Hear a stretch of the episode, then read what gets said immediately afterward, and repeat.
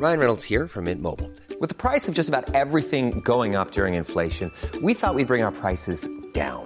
So to help us, we brought in a reverse auctioneer, which is apparently a thing.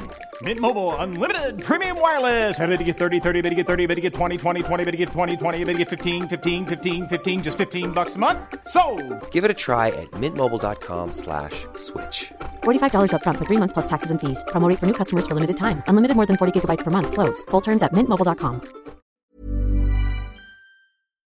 Salut, c'est Mimi Hegel. Dans la vie, je suis créatrice de contenu indépendante sur Internet.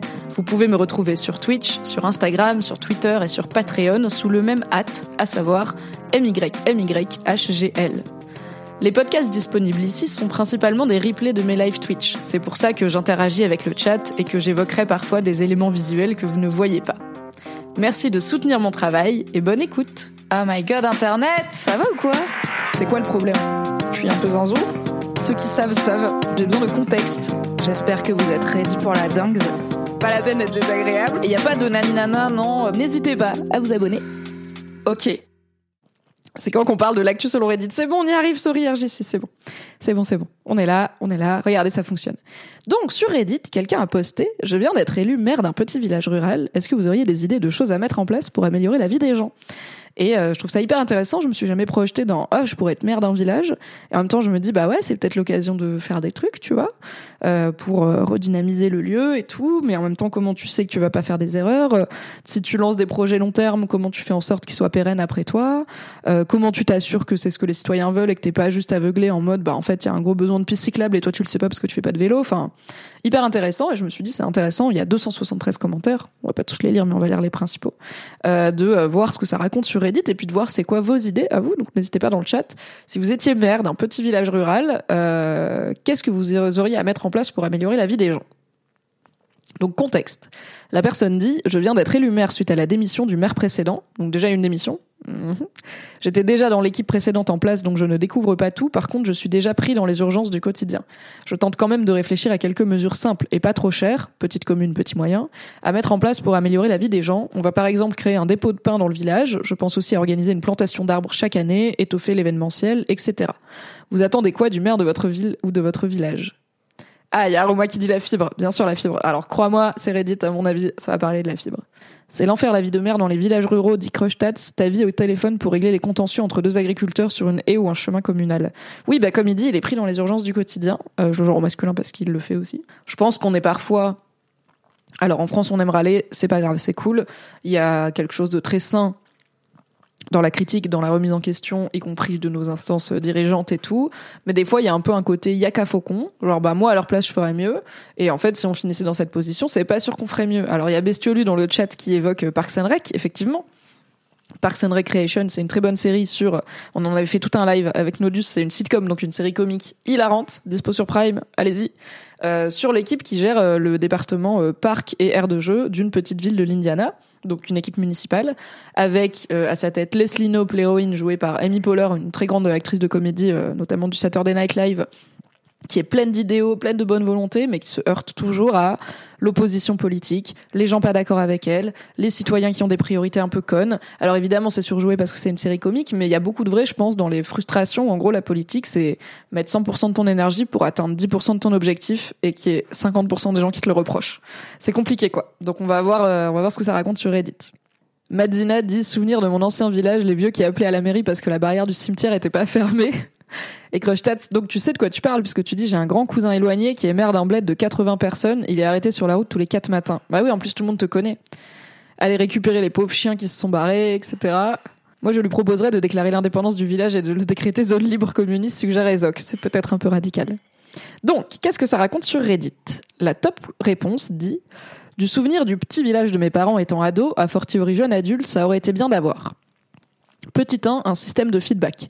Tes, tes administrés savent ce qu'ils aimeraient, mais beaucoup ne l'expliquent, ne l'expriment pas. Waouh, c'est le matin.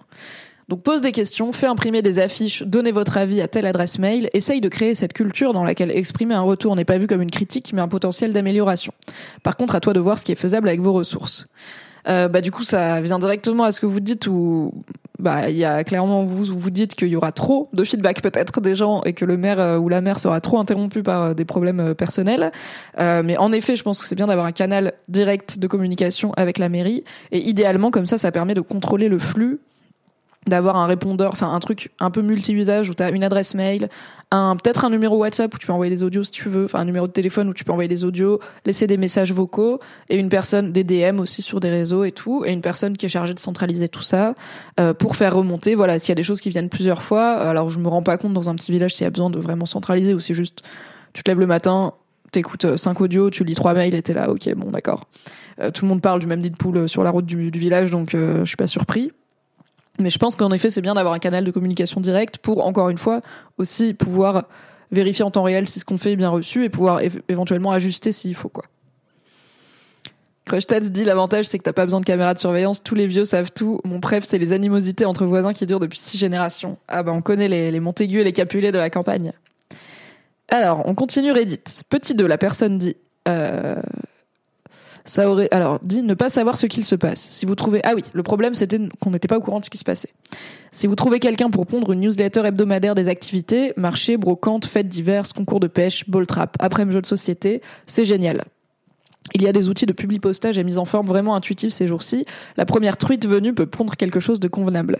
Alors c'est vrai qu'il y a pas mal d'outils de newsletter qui sont assez simples d'accès. Euh, moi chez Mademoiselle j'utilisais Mailchimp euh, qui est un des plus gros et euh, alors, ça demande un tout petit peu de setup, mais après, ça s'automatise très simplement.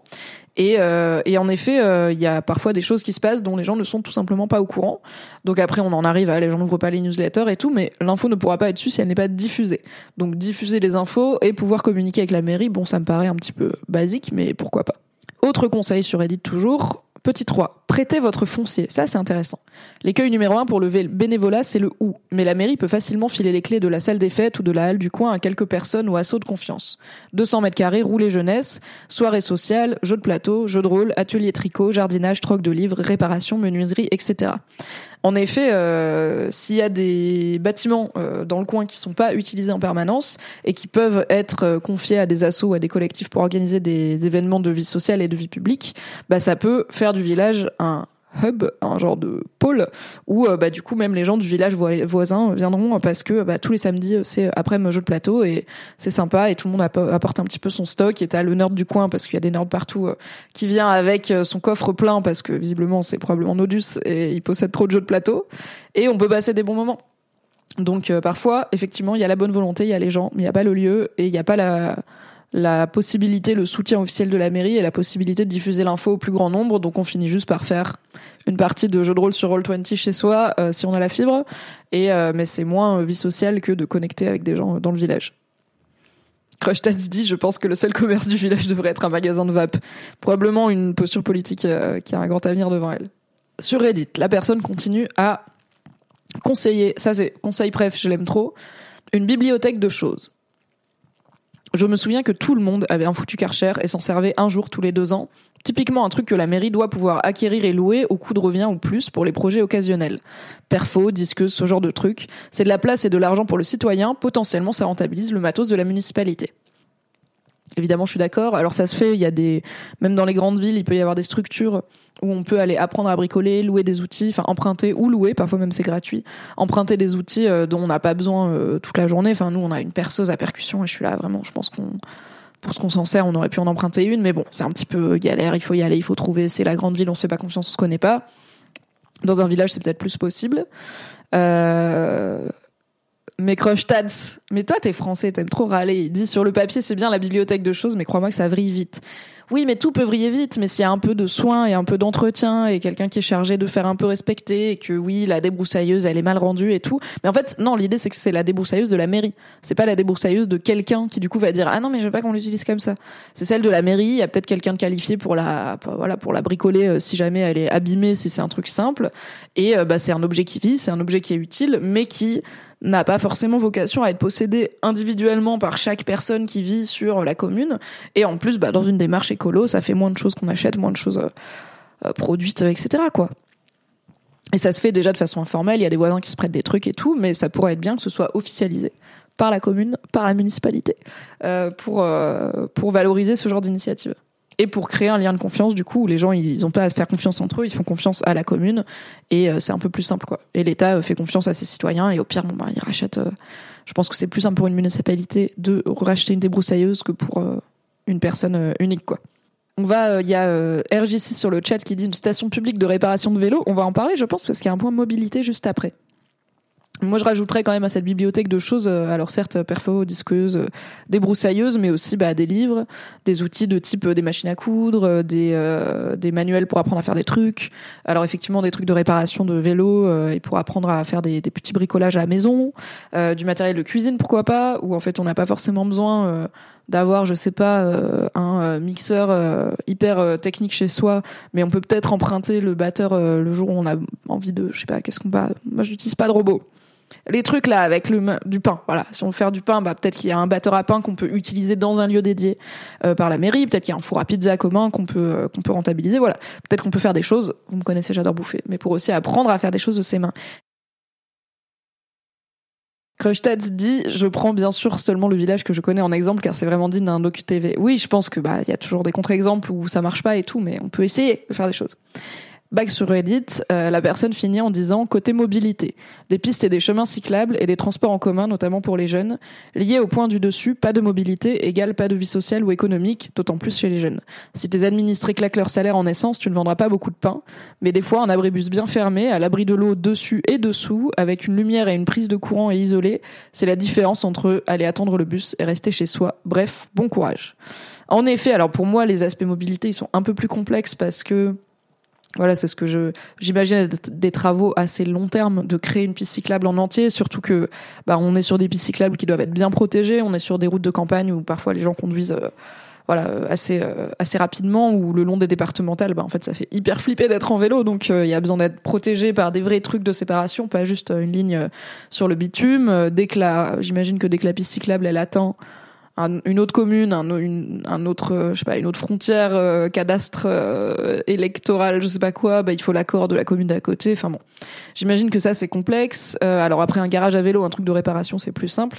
Et pareil, un abribus c'est bien, mais la ligne de bus, il faut qu'elle soit utilisée, il faut qu'elle soit rentable. Les campagnes se vident, il y a pas assez de gens pour payer une ligne de bus et en même temps bah oui mais tout le monde prend sa bagnole parce qu'il y a pas de bus peut-être que s'il y avait un bus il y aurait la bagnole peut-être que les gens ils viennent pas s'installer pour fonder des familles parce qu'il y a pas de bus enfin certes, c'est un cercle vicieux, ça demande une volonté politique et du courage politique. Et il y a aussi, moi je suis d'accord avec une opinion qui est que le service public n'a pas à être rentable. Le service public est un service euh, que l'État euh, donne à sa population, enfin que l'État garantit à sa population. Donc tant pis si le bus est pas rentable, mais bon, j'ai pas une trésorerie de municipalité à gérer. Donc euh, c'est facile à dire quoi. Ouais, Silioja dit en théorie c'est beau, en pratique c'est plus compliqué. Il faut du budget pour acquérir, pour entretenir, quelqu'un pour gérer le fond, d'expérience. Ah bah les bibliothèques d'objets, ce n'est pas si simple que ça. Bien sûr, c'est pas si simple, mais c'est pas le plus compliqué. C'est pas genre mec euh, retape tous les bâtiments de ta ville, tu vois, ou fait ouvrir Disneyland. C'est ok, bon. C'est pas si simple, mais est-ce qu'en un an ou deux, ça pourrait pas se mettre sur pied, tu vois? On sait pas combien de temps il est là, mais il pourrait peut-être impulser ce truc qui finirait par arriver. Salut Sherpa des Neiges. Alors Crushtats conseille un distributeur à pizza et Auma dit plutôt une pizzeria parce que les distribs c'est un peu déceptif. Alors oui, mais une pizzeria ça veut dire qu'il y a assez de vie pour que le commerce soit rentable. Un distributeur à pizza c'est comme un dépôt de pain où bah, les machines qui cuisent du pain à la demande c'est moins de personnel. Euh, et c'est certes un peu déceptif, mais de temps en temps, en fait quand t'as pas d'offre de bouffe qui n'est pas celle que tu fais toi-même, même le truc pas ouf, il y a des fois où ils te tentent quoi. Après, euh, bah là par exemple, les amis qui étaient là hier, euh, eux ils habitent en banlieue loin loin euh, et euh, ils ont acheté et tout machin. Et nous on est à Paris Paris et finalement ils sont restés plus tard que prévu. Ils devaient partir à 18h mais finalement bah, ils ont pu faire garder leur fille et du coup ils sont restés pour qu'on finisse cette partie qui a duré 8 heures. Et vers 20h ils étaient là, est-ce qu'on se commande à manger? Et genre vous avez quoi? J'étais là, bah, en fait, on est à Paris intramuros, on a tout. Genre, littéralement, on peut tout se faire livrer. Si je veux manger éthiopien, mexicain, français, je peux me faire livrer des coquillettes au jambon si j'ai envie, je peux me faire livrer des pizzas parmi les meilleures de Paris, je peux me faire livrer des kebabs crado ou des kebabs fancy, je peux tout me faire, je peux me faire livrer une salade, je peux me faire livrer un petit déj à toute heure, je peux me faire livrer des donuts si j'ai envie, je peux me faire livrer du café, je peux tout me faire livrer. Et du coup, j'étais là, bah, qu'est-ce que vous voulez? Parce que nous, on a tout. Et c'était là, ah putain mais nous on a rien. Donc vraiment c'était un truc de ok il y a trop de choix, il faut qu'on narrow it down, ça part sur l'appli et tout, qu'est-ce qu'on va commander? Attends il y a ça, attends il y a ça. On leur disait alors grilled cheese burrito machin, ils étaient en mode ah, tout a l'air trop bien. Donc, euh, bah ouais, quand t'as pas le choix, euh, bah de temps en temps, la pizza du distributeur, ça fait plaisir, quoi. Bye bestiolu alors Madzina sur le chat dit ça dépend aussi de la taille de la commune quand tu vois que certains villages n'ont déjà que un 50% de temps partiel pour l'administration et c'est tout. Oui voilà après bon bah lui les maires euh, on connaît pas les moyens humains auxquels qu'il a à disposition mais on est voilà on fait des suggestions en espérant qu'il y en ait qui collent à sa réalité quoi. Aruma dit ou alors un habitant de temps en temps qui fait des pizzas pour le village. Bah là on en revient à voilà si la mairie a une salle des fêtes qu'elle peut louer, bah on fait une soirée où tout le monde euh, amène un plat à partager, on fait des animations, euh, si y a je sais pas un petit groupe local euh, on lui file 200 balles, il vient jouer, t'as le bar du coin qui amène une tireuse et je sais pas, on fait une soirée quoi. Ouais, c'est se dit c'est dommage qu'il ait pas dit la taille de sa commune. En effet, c'est un peu dur du coup de se projeter, mais du coup bah ça fait aussi des idées très larges. Donc peut-être il y en a qui finiront par coller quoi. Alors, à ce commentaire sur Reddit, une personne répond Dans l'idée du prêt de matos, donc au sujet de la bibliothèque de choses, dans ma commune qui n'est pas si petite, le service Espace Vert prête des broyeurs électriques et thermiques. Ça coûte 18 000 euros pièce. Ça m'évite bon nombre d'allers-retours à la déchetterie et ça fait du paillage pour mes arbres et ceux des voisins. Donc c'est un broyeur pour emmener les déchets végétaux. Par exemple, quand vous taillez votre haie, vous avez plein plein de branches et de résineux et tout. Bah vous pouvez soit les emmener à la déchetterie, soit effectivement les emmener dans un broyeur qui va les broyer, n'est-ce pas? Dans un genre de compost, enfin de, de composé organique. Et il dit ça fait du paillage pour mes arbres et ceux des voisins, donc ça sert. Ce genre de service demande un bon paquet d'argent et du personnel pour gérer les prêts et l'entretien, mais ça peut aussi être mis en commun entre plusieurs communes voisines. Euh, c'est vrai, ouais, euh, ça peut aussi être un projet de communauté de communes, comme on dit. Ah, sur le chat, il y a Madzina qui dit le food truck qui se cale le vendredi soir à la salle des fêtes, c'est le feu. Bah ouais, de fou. J'étais, j'ai une très bonne amie qui euh, a habité à un moment dans un petit bled vraiment paumé du Morbihan qui s'appelle Arzon euh, en Bretagne du coup, qui est un bled au bord de, de, de l'océan où du coup bah c'est un peu ce genre de d'endroit qui est alors déjà pas très grand de base et qui a été phagocyté par les locations saisonnières. Du coup il y a beaucoup de gens qui n'habitent pas là à l'année et euh, le village, euh, je crois qu'il passe de 10 000 habitants en été à 500 hors saison. Enfin j'exagère peut-être, mais on est dans des ordres de grandeur assez débiles. Et Ma pote, elle, elle vivait à l'année, elle bossait d'ailleurs pour la mairie, elle bossait à l'école. Et euh, j'avais été la voir un été, c'était vachement, ouais, en été, je pense, aux vacances de Pâques. C'était vachement cool. Moi, je connaissais pas du tout ce coin et tout. C'était très calme, très chouette. Non, c'était à Pâques parce qu'il y avait personne. Enfin, c'était hors vacances parce qu'il y avait personne. C'est quand j'étais étudiante. Donc, c'était pas les vacances scolaires. Et, euh, et en fait, bah, il y avait quand même une petite offre de vie, mais il fallait avoir une bagnole, c'est quand même quelque chose. Notamment, il y avait un camion à burger incroyable, qui était un genre de van euh, aménagé par un. Je me souviens que c'était un couple et que la meuf, elle était enceinte jusqu'aux yeux, euh, et qui faisait franchement peut-être top 3 des meilleurs euh, cheeseburgers que j'ai mangé de ma vie. Ah oui, non, c'était un bus genre de bus scolaire qu'ils avaient retapé en diner à l'intérieur. On a mangé un cheeseburger là-dedans et euh, on a bu une petite bière. Il y avait du coup un côté guinguette devant où ils avaient tendu un auvent avec des petites loupiottes et des tables et tout. C'était trop trop bien. Et ils faisaient ça, du coup, ils allaient euh, de coin en coin, mais euh, mais toujours dans la dans le Bambian. Et euh, bah, c'était trop cool de pouvoir avoir cette offre de bouffe euh, de fast food, mais vraiment bonne. Mais il fallait prendre la bagnole pour y aller. Et pareil, il y avait un camion à pizza hyper sympa, mais il fallait prendre la bagnole pour y aller. Donc bon, on en arrive toujours au problème de la mobilité. Après, peut-être qu'on aurait pu aller en vélo. On n'a pas essayé, mais il me semble que bon, tu reviens avec ta pizza, avec ton cheese et tout, c'est quand même. Moi, je suis pas très pas très forte en vélo, quoi. Ah, il y a Fantomètre qui dit chez moi, il y a une petite librairie dans un camion. Trop chou. J'adore les. Il y a des bibliobus aussi qui existent, qui sont des bibliothèques euh, sur roue, des bus bibliothèques, qui bah, notamment font le tour euh, des petits bleds euh, pour avoir, pour renouveler l'offre de livres, enfin pour que les gens aient accès à la bibliothèque, même si on n'a pas chez eux, quoi. Ah, Silioja, je vis dans un bled de 1000 habitants. Ici, c'est le camion à pizza du vendredi soir. Ouais, bah, il y a toujours un petit rendez-vous, quoi. Ça fait plaisir. Ok. Que dit Reddit? On va passer au deuxième top commentaire. Alors, donc à la réponse à la question, vous attendez quoi du maire de votre ville ou village euh, Quelqu'un qui s'appelle Je vous et tous, super, répond. J'attends rien de précis, mais dans mon bled, la mairie a fait installer une modeste tyrolienne dans le parc local. Pas un truc immense, mais plus un truc dans ce genre-là. Alors attendez, on va cliquer. Hop. Ok, oui, un petit. Est-ce que vous voyez bien Ouais. Il n'y a pas besoin de. C'est pas le parc Astérix, quoi. Aucune idée de ce que ça peut coûter, mais je peux te dire que de mai à octobre, attendez, hop, je remets mon setup, voilà.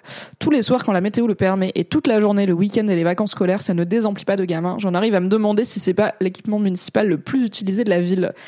Franchement, grave bonne idée. Genre une petite tyrolienne, les gamins, euh, les gamins, ça les fait marrer. Il y a quelqu'un qui dit ces tyroliennes sont géniales, je suis adulte, j'ai donc testé. Et quelqu'un qui dit on avait trois ou quatre pleines de jeux dans mon bled, mais il y en avait une qui avait ce machin là, c'était du coup la seule vraiment utilisée. Et ben voilà, une bonne idée que j'aurais pas eue, les petites, euh, les petites tyroliennes. Les gamins sont contents. Encore faut-il qu'il y ait des gamins, vous me direz. Mais apparemment, les adultes aussi sont contents, donc pourquoi pas. Sur le chat, Ayame dit d'expérience dans ma petite ville de 5000 habitants, plus campagne que ville, l'attractivité passe beaucoup par l'école. Les parents se rencontrent, des assos se créent, les retraités interviennent à l'école, etc. Donc favoriser les rencontres autour d'événements scolaires. Euh, le carnaval, les marchés des enfants, etc. Et pour les non-parents, animer le marché avec un coin bar, café et musique. Oui, c'est vrai que bah quand il y a des les enfants, c'est l'avenir, n'est-ce pas? Et les enfants, ça crée du lien social puisque ils socialisent entre eux et du coup les parents sont un peu obligés de le faire aussi. Ce qui est une des raisons pour lesquelles je ne veux pas d'enfants en vrai. Après, je ne veux pas d'enfant. Bonjour, la personne à qui je ne veux pas faire d'enfant s'est réveillée. Euh, en effet, les enfants, ça fait de la vie, ça fait de la vie sociale aussi. Et euh, alors, je, c'est cool que le, c'est cool. Mec, tu précises un truc pour les non-parents parce que perso, je suis là. Putain, si je suis dans un village avec les seules animations, c'est la kermesse des enfants, mais vraiment, euh, adios. Euh, mais si à la kermesse des enfants, en fait, il y a aussi des gens cool qui n'ont pas 8 ans et un bar et un petit groupe et des merguez. Bah vas-y, je viens, bien sûr, je viens. Surtout s'il y que ça à foutre. Krushtad dit dans mon le village dont je parle, il y a le boucher et la boulangère qui font pareil, le camion qui tourne là. Bah ouais, qui font des tournées normales. Et Aruma qui dit ça me fait penser que j'avais fait l'inauguration d'un camion à pizza d'un village du sud, c'était trop cool, il y avait plein de monde. Non mais tu m'étonnes, le Messi quoi, le gars qui arrive avec son camion à pizza et qui est là chaque vendredi, I shall give you fresh pizza, bang bang bang bang. J'espère il a des groupiers tout quoi, les gens ils lancent leurs soutifs, ils lancent leurs caleçons et tout, ils sont là les pizzas. ouais. Après le gars il fait dégustation de pizza gratuite, t'es là oh my god, on va pouvoir manger ça tous les vendredis alors qu'on pouvait pas manger ça du tout. Amazing. Mon mec est fatigué. Mais moi, je suis réveillée depuis 7h30. J'ai vu The Last of Us et tout, là. Je suis bien, j'ai bu deux cafés. Et lui, il regarde genre, de quoi elle parle? C'est l'actu selon Reddit, on parle de pizza. C'est normal. Ok, nouveau commentaire sur Reddit. Si je reste dans le cliché du petit village avec une population vieillissante et avec peu de moyens, tu me sembles dans le bon registre avec le dépôt de pain. Tout ce qui peut amener une forme de commerce dans le village pour éviter aux personnes âgées d'avoir à se déplacer est une bonne idée.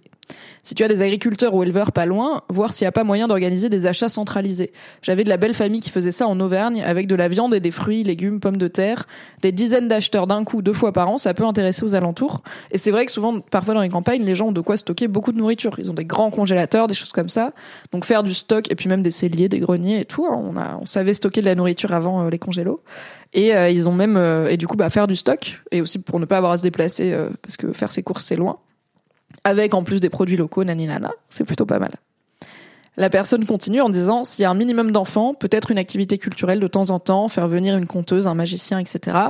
Faire venir Fibre Tigre pour qu'il vous fasse du JDR, c'est le meilleur compteur. Et ensuite, ça dépend de la population, l'emplacement des villages alentours, etc. C'est toi qui connais mieux ton village que nous. Bonne chance, monsieur le maire. En effet, bah, comme on n'en sait pas beaucoup sur son village, peut pas l'aider beaucoup plus. Et une personne répond, pour le dépôt de pain, faut faire attention. Ça peut être la fausse bonne idée. Si ton boulanger du coin est loin ou inexistant, ça peut se comprendre. Mais t'as certains villages qui font concurrence directe avec leur boulanger et ça les met sur la paille. Surtout que ça ne remplacera jamais un boulanger car il y a autre chose que la baguette. Par contre, je te rejoins sur l'idée de connaître l'âge de sa population et d'adapter les besoins. Créer des événements, c'est cool, mais si tu te trompes totalement de cible, ça sera pas un franc succès. Indeed. Alors oui, c'est vrai que le dépôt de pain, s'il y a déjà une boulangerie, ça sert pas à grand chose. Donc c'est par exemple, bah, tu vas au tabac et tu peux acheter ton pain. Ça dépanne, mais euh, ça peut être une volonté politique de ne pas faire concurrence à la boulangerie et euh, de plutôt, euh, je sais pas, faire des aides pour que la boulangerie puisse emb- embaucher un apprenti pour ouvrir avec des amplitudes plus larges, par exemple. Si le problème c'est ouais, mais la boulangerie elle est fermée un jour sur deux, donc on n'a pas de pain, bah maybe l'aider à se rentabiliser. I don't know. Maybe l'aider à se rentabiliser. On va aller sur Reddit France, tout simplement, voir ce qui se raconte. Bezos, Légion d'honneur. Je sais qu'il y avait eu un thread sur euh, l'actu elle-même, donc on va aller voir ce que, ce que Reddit disait euh, de l'actu elle-même. Oui, et Mintara dit on pourrait peut-être donner la Légion d'honneur française à des gens qui payent leurs impôts en France, car rappelons que Amazon ne paye pas d'impôts ou très peu, euh, grâce à d'habiles montages et optimisations fiscales. Donc voilà, le premier thread sur Reddit qui relaye l'article du Point qui annonce que Macron a décoré Bezos en secret. Le top commentaire disait Ce qui me flingue le plus dans cette histoire, c'est pas tant la Légion d'honneur, dont on sait qu'elle n'est qu'une breloque qu'on a filée à des tas de dictateurs, mais le secret. Depuis quand les élus de la nation estiment que leurs actes officiels devraient être cachés aux yeux du public? Quelle idée de la démocratie cela révèle et quelqu'un répond, et encore, à la limite, les légions d'honneur filées aux dictateurs, les politiques ont le mérite de se cacher derrière l'acte diplomatique pour justifier le geste, puisque c'est aussi des personnalités politiques. Là, je ne vois pas trop l'intérêt de donner cette décoration à quelqu'un qui n'a pas de fonction étatique ou diplomatique et qui en plus possède une société qui ne paye pas ou peu ses impôts en France et qui n'est pas très pertinente d'un point de vue développement durable. C'est vrai que Amazon, euh, c'est alors du coup la la, la justification, c'est que voilà, Jeff Bezos, c'est un grand entrepreneur, qu'il a révolutionné le commerce en ligne mondial, ce qui est pas faux et tout. Euh, c'est c'est quelqu'un quoi qui mérite, qui a marqué son époque, qui continue à le faire et qui mérite du coup euh, d'avoir euh, la Légion d'honneur. Alors quelqu'un a fait expliquer, quelqu'un a fait écrire à ChatGPT une justification de la Légion d'honneur comme un macroniste. Ok, on va lire ce que ça donne. J'adore, j'adore Internet. ChatGPT nous dit La décision de remettre la Légion d'honneur à Jeff Bezos, PDG d'Amazon, a suscité des questions et des critiques. Je crois qu'il est plus PDG d'Amazon, hein, on est d'accord? Cependant, le président Emmanuel Macron a expliqué que cette décision était basée sur plusieurs facteurs importants. Donc là, ce que je vous raconte, c'est pas vrai, ok? C'est ChatGPT. C'est juste pour voir ce qu'il raconte. Euh, fake news, attention, source, tout ça. Tout d'abord, Jeff Bezos a fondé Amazon en 1994 et a transformé l'entreprise en l'un des plus grands détaillants en ligne du monde. Amazon emploie plus de 800 000 personnes à travers le monde et fournit des biens et services à des millions de personnes. La réussite d'Amazon est donc une contribution importante à l'économie mondiale. C'est une réalisation qui mérite une reconnaissance. De plus, Jeff Bezos est un innovateur dans l'industrie de la technologie. Il a introduit des produits tels que le Kindle, le lecteur électronique de livres, J'en ai un. Et Amazon Web Service, qui fournit des services de cloud computing à des millions d'utilisateurs dans le monde entier. Oui, alors ça, on le sait pas forcément, mais c'est ça qui est rentable pour Amazon, il me semble. C'est ce truc de cloud computing, où du coup, il y a des serveurs qui sont euh, louables et utilisables pour des gens qui n'ont pas la puissance de calcul nécessaire. Et il me semble que c'est ça qui est rentable. C'est pas le commerce en ligne, parce que le commerce en ligne n'est pas rentable, il me semble, chez Amazon. Ou en tout cas, moins qu'on le pense, peut-être. On revient à ChatGPT. Ces innovations ont amélioré la vie des gens en leur offrant de nouvelles façons d'accéder à l'information et aux services. Enfin, Jeff Bezos est également un philanthrope et un donateur important à de nombreuses causes caricatives. En 2018, il a lancé le Day One Fund qui soutient les sans-abri et les familles dans le besoin. Il a également fait don de millions de dollars pour soutenir des causes telles que l'éducation et la recherche médicale. En considérant tous ces facteurs, Emmanuel Macron a estimé que Jeff Bezos était un candidat approprié pour la Légion d'honneur. Cette reconnaissance a été accordée non seulement pour ses réalisations en tant qu'entrepreneur et innovateur, mais aussi pour son engagement philanthropique envers la société. Voilà, donc ça c'est ChatGPT qui défend la Légion d'honneur à Jeff Bezos comme un macroniste. Euh, écoutez, c'est plutôt euh, crédible. Plus, plus de la moitié du web, je crois, dit Durs dans le chat, je crois que genre plus de la moitié du web dépend d'Amazon Web Service, donc AWS, chiffre à ne pas prendre pour argent comptant. Alors en effet, euh, c'est c'est énorme Amazon Web Service, mais Indeed, c'est pas une réalisation française quoi, il l'a pas fait en France. On continue sur Reddit euh, avec une citation de l'article. Alors on va pas lire tout l'article parce qu'il est sous paywall, mais euh, du coup l'introduction dit Cérémonie fastueuse mais confidentielle. Jeudi 16 février en fin d'après-midi au palais de l'Élysée, Emmanuel Macron a remis les insignes de la Légion d'honneur à l'américain Jeff Bezos, quatrième fortune mondiale. L'événement, prévu depuis plusieurs semaines, ne figurait pas à l'agenda officiel et n'a été suivi d'aucun communiqué. L'Élysée avait-il peur d'un fâcheux télescopage le jour où des milliers de manifestants défilaient contre la réforme des retraites? C'était le jour de la manif. Seuls quelques invités triés sur le volet ont assisté à la réception. Beau joueur, le fondateur d'Amazon avait convié le patron de LVMH, Bernard Arnault, qui le devance désormais puisque c'est le premier milliardaire du monde. Mais c'est bien, écoutez, si les milliardaires peuvent être beaux joueurs et se taper sur l'épaule en disant t'es beaucoup plus riche et diabolique que moi, mais c'est pas grave, je te laisse avoir la Légion d'honneur française. En vrai, c'est ça, c'est en termes de symbole, c'est l'inflation, les gens sont en galère, la réforme des retraites, elle fait sortir le peuple dans la rue. Qu'est-ce qu'on a que ça à foutre? Qu'est-ce qu'on a gagné à donner la fucking Légion d'honneur à Jeff Bezos, quoi? Je veux bien qu'il y a des symboles et de la diplomatie que je comprends pas, mais je suis là. Il y a aussi des symboles que je comprends et c'est pas la meilleure chose à faire, quoi. Voilà, c'était le point de Jeff Bezos. What else? Sur Reddit France. Euh, on va peut-être pas continuer à râler sur les politiques. Est-ce qu'il n'y a pas d'autres choses qui se passent dans le monde à part euh, On n'a pas eu Pierre Palmade encore. Incroyable. Ah, on va parler du salon de l'agriculture. Incroyable. Au salon de l'agriculture, les exposants dépités par de nombreux visiteurs trop alcoolisés. J'ai jamais été au salon de l'agriculture. Euh, je n'irai pas pour diverses raisons, notamment il y a l'air d'avoir beaucoup de monde et ça me fait peur. Qu'en dites-vous, le salon de l'agriculture? À part euh, l'aspect, euh, enfin, à part, on peut en parler hein, aussi, mais euh, alors je, m'attends à l'aspect, bah, l'élevage intensif, c'est pas bien, etc. donc voilà, on peut en parler, y a pas de problème. Mais est-ce que c'est sympa? Est-ce que ça vaut le coup d'y aller? Est-ce que c'est pris d'assaut? I don't know. On va lire l'article de France 3 Région qui dit, donc un article de Lisa Guyenne et Frédéric Buridan qui nous dit le premier jour du Salon de l'agriculture 2023 a été marqué par une forte affluence, mais surtout par un grand nombre de visiteurs très alcoolisés. Comme chaque année, le coup d'envoi du Salon de l'agriculture attire les foules, et il est difficile de se frayer un chemin dans les allées. Mais cette année 2023, l'ambiance était étrange, de l'aveu de, tous les habitués du salon, en cause de nombreux visiteurs très alcoolisés, davantage que les autres années. Dans le hall 3, celui des régions et notamment de la Bourgogne-Franche-Comté, les négociants et producteurs de vin sont ici pour parler de leurs produits. Mais ce samedi 25 février, difficile de se faire comprendre. C'est un peu compliqué, je trouve que ça devient une beuverie, déplore Bruno Merlin de la maison Henri Maire dans le Jura. Ça m'ennuie parce qu'on est sur du très haut de gamme niveau vin et on a beaucoup de mal à les présenter à des gens qui viennent juste pour se saouler. Un avis partagé par Richard Guérin, producteur de vin de Bourgogne. Il faut respecter les gens qui font leurs produits, rien n'est gratuit dans la vie. Ces personnes-là doivent comprendre que c'est important d'écouter et pas de boire pour boire. Le salon a ouvert à 9h, une demi-heure plus tard, ils étaient déjà en train de boire du rouge, confirme un troisième exposant. Tous nous le confirment, ils s'attendaient à voir des gens boire beaucoup, surtout le premier jour, mais les années précédentes, le phénomène n'était pas de cette ampleur. Et de fait, les équipes de France 3 Bourgogne-Franche-Comté ne peuvent que confirmer ce constat. Nos équipes sur place. À la fermeture du salon, peu après 19h, on croise encore des visiteurs titubants, bouteilles à la main, parfois tout seuls, totalement saouls. Dans les allées, des cadavres de bouteilles jonchent le, jonchent le sol. Ouais, j'ai pas envie d'y aller. hein. La moquette est souillée par des taches d'alcool, des centaines de cartons de vin vides s'amoncellent. Les agents du CNSA, le Centre national des expositions et concours agricoles, organisateurs du salon de l'agriculture, sont eux-mêmes surpris de l'ambiance cette année. On se croirait au Hellfest, c'est pas possible, confie une agente pourtant mobilisée depuis 20 ans sur le salon. Il faut qu'on réfléchisse à comment faire à l'avenir. Là, à 16h, il n'y avait plus de famille, elles étaient toutes parties. Il n'y avait plus que des jeunes qui buvaient trop. Mais, alors, Madzina dit, même les présidents se torchent au salon de l'agriculture, c'est traditionnel. Et rappelle, en même temps, qui sert du rouge à 9h30. On sert du rouge à 9h30, les gens boivent du rouge à 9h30. Et Sherpa des Neiges dit, ils font genre, ils sont choqués, mais j'ai bossé sur les marchés, t'inquiète qu'à 8h, la plupart sont au rouge, notamment les producteurs. Alors après, on peut se rappeler aussi que les gens qui font les marchés et tout, souvent, ils se lèvent très très tôt. Donc en fait, peut-être, tu vois, si tu te lèves à 8h, tu bois un verre de rouge à midi, c'est ok. Si tu te lèves à 4h, bah peut-être que ton verre de rouge à 8h, pour toi, il est midi, tu vois, tu vis en décalé. I don't know, je suis pas médecin, mais bon. Alors, qu'est-ce que ça dit, déjà dans le chat, sur ce sujet? Le salon, c'est avant tout des rencontres et une sacrée cuite. Et clairement, le producteur à l'écran, il est pas à l'eau. Sherpa demande, c'est qui le public visé par ce salon? Dans ma tête, c'est les pros, les restaurateurs. Pour trouver des fournisseurs, ça intéresse un peu le grand public. Eh ben, il me semble que c'est un mix des deux. C'est effectivement un salon pro, mais je pense qu'il y a des parties du coup interdites. Enfin, il y a des jours euh, full pro où le public n'a pas accès. Euh, où du coup bah, il y a des deals, il y a des voilà, il y a des pros qui font des deals euh, de business et il y a une partie grand public euh, qui est notamment bah, le rendez-vous des présidents de la République euh, since on se souvient de Jacques Chirac etc.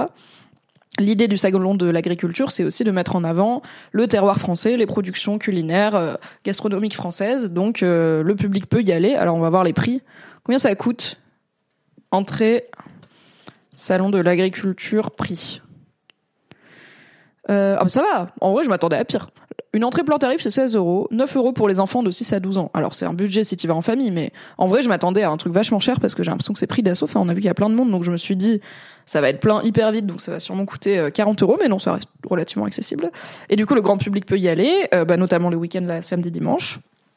Pour, pour goûter des choses, pour, enfin, je pense que j'imagine que tu peux acheter une caisse de vin, alors tu vas pas en acheter euh, 50, mais tu peux en acheter euh, une ou deux, quoi, même si t'es pas un pro. Et tu peux acheter des produits, goûter beaucoup de choses, des produits euh, culinaires divers et variés, voir des animaux. Il y a les, les agriculteurs et les éleveurs qui viennent avec euh, des vaches, des moutons, des machins. Donc il y a beaucoup de familles et beaucoup d'enfants, puisque tu peux aussi voilà voir des animaux. Il me semble qu'il y a des ateliers. Euh, alors si sur le chat vous avez été au salon de l'agriculture, n'hésitez pas à préciser ce que je raconte. Euh, ah, et Madina dit il y a les concours. Alors c'est les concours de quoi? De bouffe, de la plus belle vache, de machin? Ah bah Iswa dit j'étais mis au festival des Jeux de Cannes. Écoute, tu peux dire bonjour à Ezok dans le chat, qui est ton collègue de festival. En effet, euh, à Cannes, le festival des Jeux de plateau, festival, enfin je sais pas exactement le nom, mais festival des Jeux de société, quoi, le festival de Cannes des Jeux de société vient de se terminer. Il y avait notamment une partie de l'équipe Game of Roll là-bas, avec Fibre Tigre et Clémence Boyer, que vous connaissez de Game of Reroll, qui était là-bas avec Eldercraft pour parler jeux de rôle et jeux de plateau, bien sûr. Et apparemment, c'était très cool. J'espère y être l'année prochaine. Ok, parce que je m'y suis pris trop tard. Je pensais que c'était beaucoup plus tard dans l'année. Je pensais que c'était genre avril, mais en fait, euh, non, c'est février, quoi. Et Zoc y était en tant que pro ou bénévole, je crois, je sais plus. Je sais pas s'il est encore sur le chat, il y était tout à l'heure. Ok, qu'est-ce que ça dit sur Reddit? Top commentaire. Philippe, tu pensais vraiment que les gens se déplaçaient pour voir des chèvres? Eh mais on aime trop être cynique, on aime trop être désagréable. Quelqu'un répond, bah quand j'étais petit, je venais pour les chèvres et les moutons. Petite anecdote marrante, j'y ai amené ma fille quand elle avait environ 5 ans, et elle a demandé pourquoi il y avait un cochon dans l'enclos des moutons. En fait, c'était juste un mouton tondu. J'adore les enfants, j'aurais peut-être pu faire cette erreur. Non, je sais reconnaître un cochon quand même.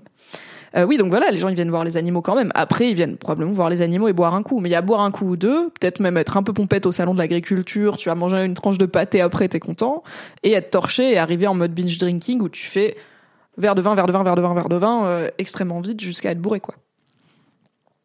Le deuxième top commentaire sur Reddit dit proposer du rouge à 9h du mat, étape 2, se plaindre que les gens sont sous à 9h30.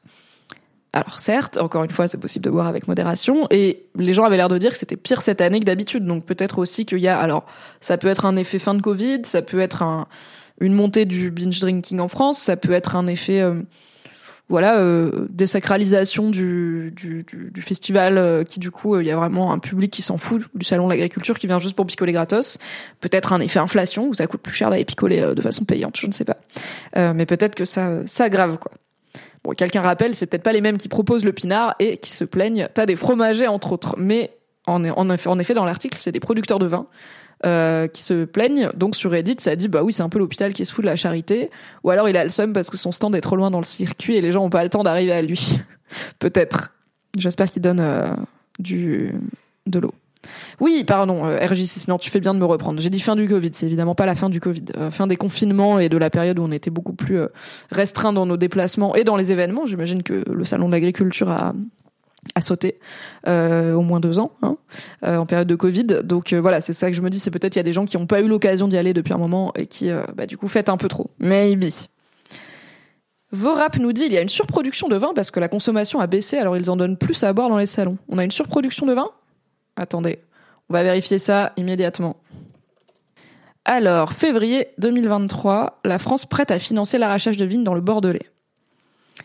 Le ministère de l'Agriculture a donné son feu vert à l'arrachage des vignes et à la distillation en réponse à la demande de vin à la baisse de la demande de vin en France. Ah oui, baisse de la demande, mais parce que aussi euh, inflation et évolution des habitudes de consommation.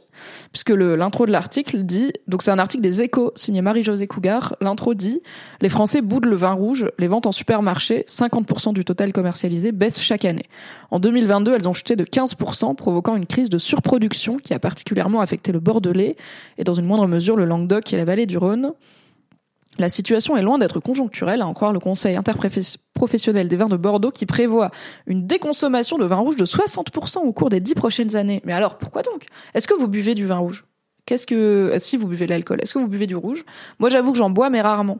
C'est un vin qui, pour moi, euh, va avec une occasion ou un plat spécifique. C'est pas, euh, je vais rarement prendre un verre de rouge au bar.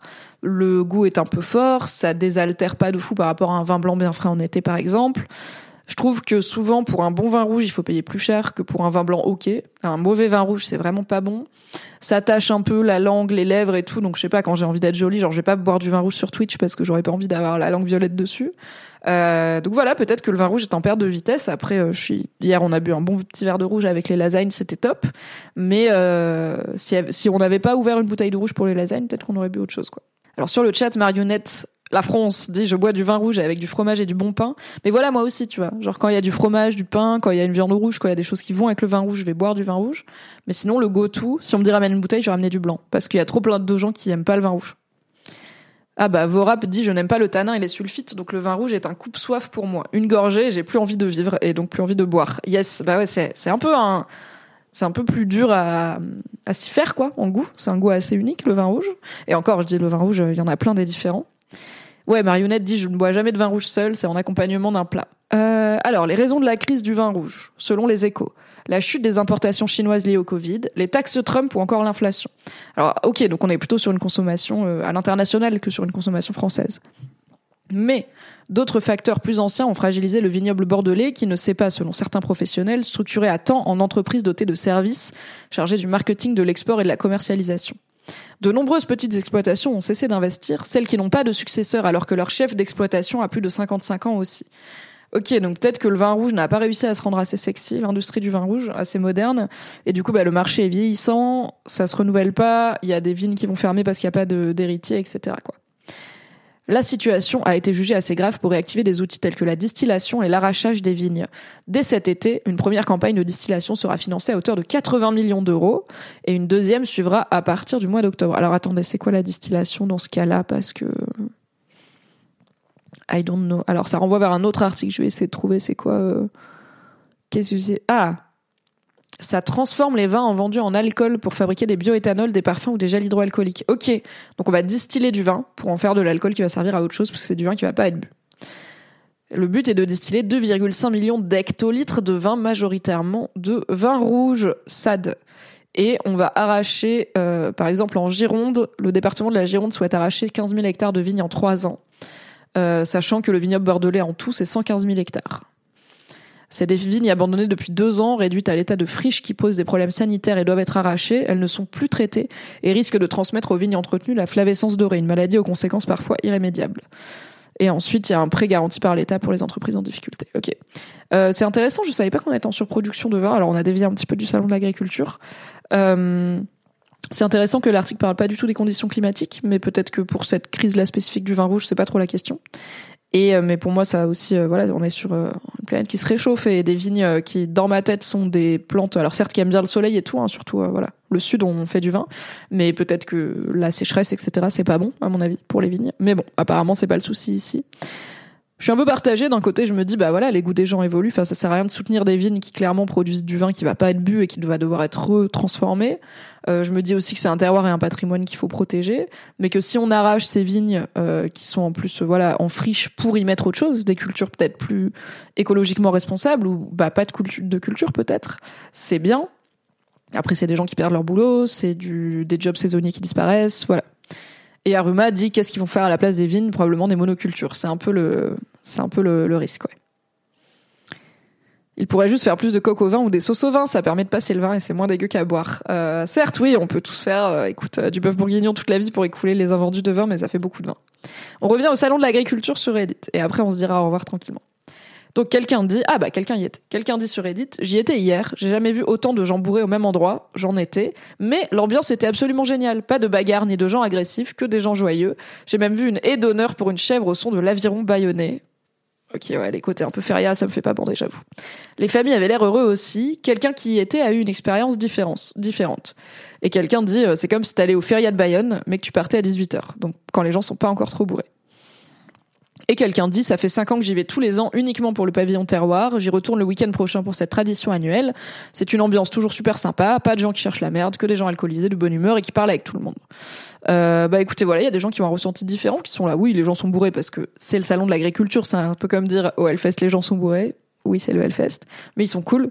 Ah, du coup, euh, bon, t'y vas en le sachant, mais s'ils sont cool et que les familles passent un bon moment, c'est chouette. Après, là, l'article parlait du coup des producteurs de vin qui voudraient faire goûter leurs produits, qui voudraient faire de la pédagogie. Et je comprends, quand t'es passionné, quand c'est ton métier de faire du vin, voir des gens qui le torchent euh, comme un verre d'eau et qui vont juste au prochain, t'es là, bah en fait, si c'est juste pour ça, peut-être va au bar, je sais pas, achète-toi une bouteille de vin chez toi. Pourquoi tu viens m'écouter?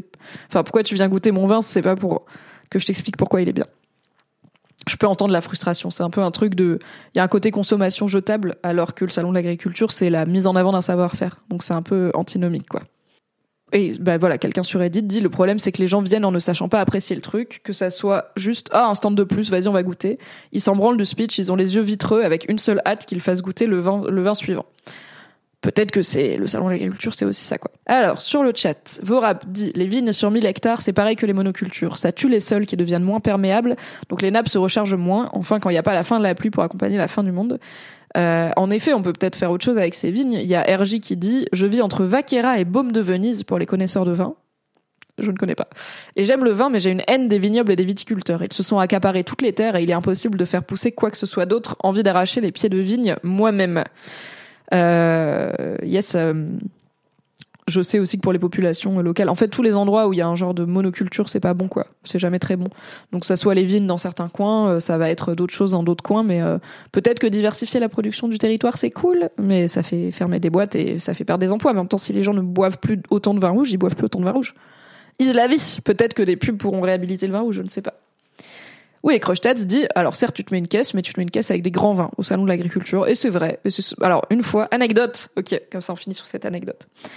Quand j'étais étudiante, euh, j'avais un ami, enfin un pote de, un, pote de fac, euh, qui, euh, donc j'ai, pour le contexte, j'ai eu mon bac à Valence dans la Drôme et j'ai été faire une première année d'études à Grenoble en IUT Infocom.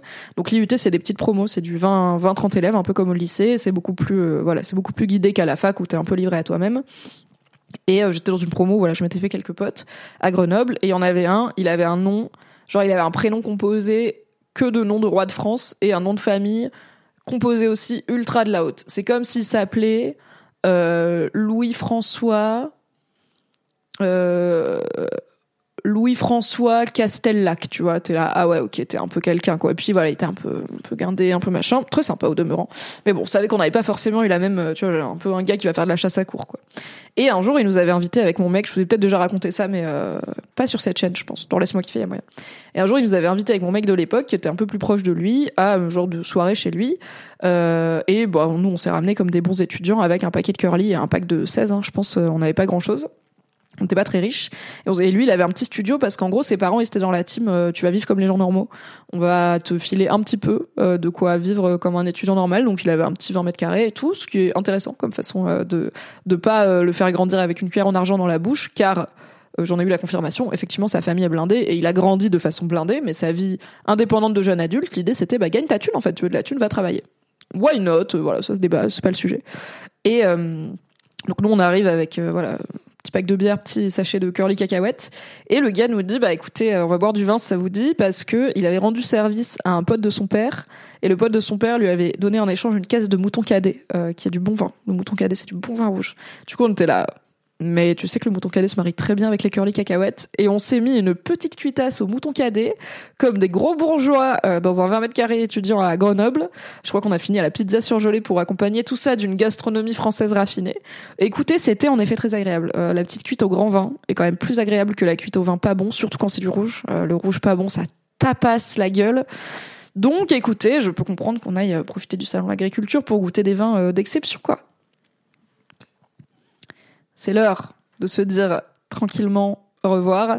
Ah, Vorab, t'es salé. Vorab dit, ça permet de se dire ensuite, je sais ce que c'est que la misère. Je n'avais que 1500 euros d'argent de poche. Je vivais dans un studio de 20 mètres carrés avec une terrasse de 34 mètres carrés. Alors, son studio faisait vraiment seulement 20 mètres carrés et euh, il n'avait pas 1500 euros d'argent de poche. Après, bien sûr, je suis pas en train de dire qu'il a connu la précarité puisque justement, dans la précarité, il y a cette incertitude de quoi sera fait le lendemain. Euh, lui, il a un énorme matelas de sécurité. Moi, j'en ai un aussi. J'ai eu la chance de pas avoir à travailler pendant mes études. Mes parents m'ont payé ma vie pendant mes études, ce qui était très sympa de leur part et ce qui m'a donné le privilège de pouvoir en être là où j'en suis aujourd'hui? Je pense que sinon j'en serais clairement pas là si j'avais dû euh, faire le McDo euh, ou euh, le Starbucks en plus de la fac. Non, probablement pas. Puis j'aurais pas eu les moyens de rentrer chez Mademoiselle en stage, etc., etc. Bref, je vous avais déjà raconté tout ça. Et donc lui, il était pas. en fait, moi, j'étais pas précaire et lui, il était encore moins précaire que moi, parce que fondamentalement, oui, il aura jamais de problème dans la vie, quoi. Il s'appelle Louis-François Vieux Castellac, si vous voulez, un truc comme ça. Euh, et, son père, il connaît des gens. Il a probablement. Euh, attendez, je vais le googler, mais je vous montre pas. Parce que je suis curieuse si, juste pour avoir une idée de ce qu'il fait dans la vie. Mais je vous montre pas comme ça, vous avez pas son nom. Amazing plot twist. J'ai cliqué sur son LinkedIn, donc il va voir que je l'ai vu, mais c'est pas grave. Eh bien, écoutez, euh, visiblement, il y a un an, il était dans le journalisme. En même temps, on était en, école de com, donc euh, c'était pas si c'est pas si surprenant, mais voilà. Il est dans le journalisme aussi, donc c'est marrant. Je m'attendais pas à tomber sur un post LinkedIn qui dit euh, mission de journaliste, euh, rédac chef et tout. voilà, il est dans le journalisme, qui n'est pas le secteur qui paye le mieux, mais peut-être qu'il est bien payé. Je l'espère pour lui. En tout cas, voilà, il mérite. Hein, finalement, tout le monde mérite. Ok, c'est la fin de ce live Lecture Edit. Quel plaisir de vous retrouver sur cette chaîne débannie et quel plaisir de pouvoir vous parler en intégralité sans être abattu en plein vol par la modération patriarcale. Je suis contente. Merci beaucoup de votre soutien. Merci d'avoir été là euh, pour ce live. Merci pour les subs. Merci pour les follow. Merci d'animer le chat et de me rassurer sur le fait que je ne parle pas toute seule. C'est bon, vous êtes là. Merci de supporter mes évolutions de setup et euh, mes euh, manies capillaires. Je sais que je n'arrête pas de mocher les cheveux. Écoutez, c'est compliqué. Ok, c'est compliqué d'être moi. Voilà. Merci beaucoup. Bisous. Merci d'avoir écouté cet épisode. Pour soutenir le podcast, pensez à lui mettre 5 étoiles et un gentil commentaire sur votre appli préférée. Si vous voulez encore plus de Mimi dans vos oreilles, vous pouvez retrouver mes débriefs de séries sur le flux Mimi Hegel débrief les séries, tout simplement. M'écouter avec la créatrice de contenu Marie Kigai chaque mardi dans le podcast BFF et me retrouver tous les dimanches en compagnie de Fabrice Florent dans notre podcast cinéma Le Film Club. Tous les liens sont dans la description. Merci à Valentin Nortier pour le générique et à Pop Music Production pour le montage. Et très belle journée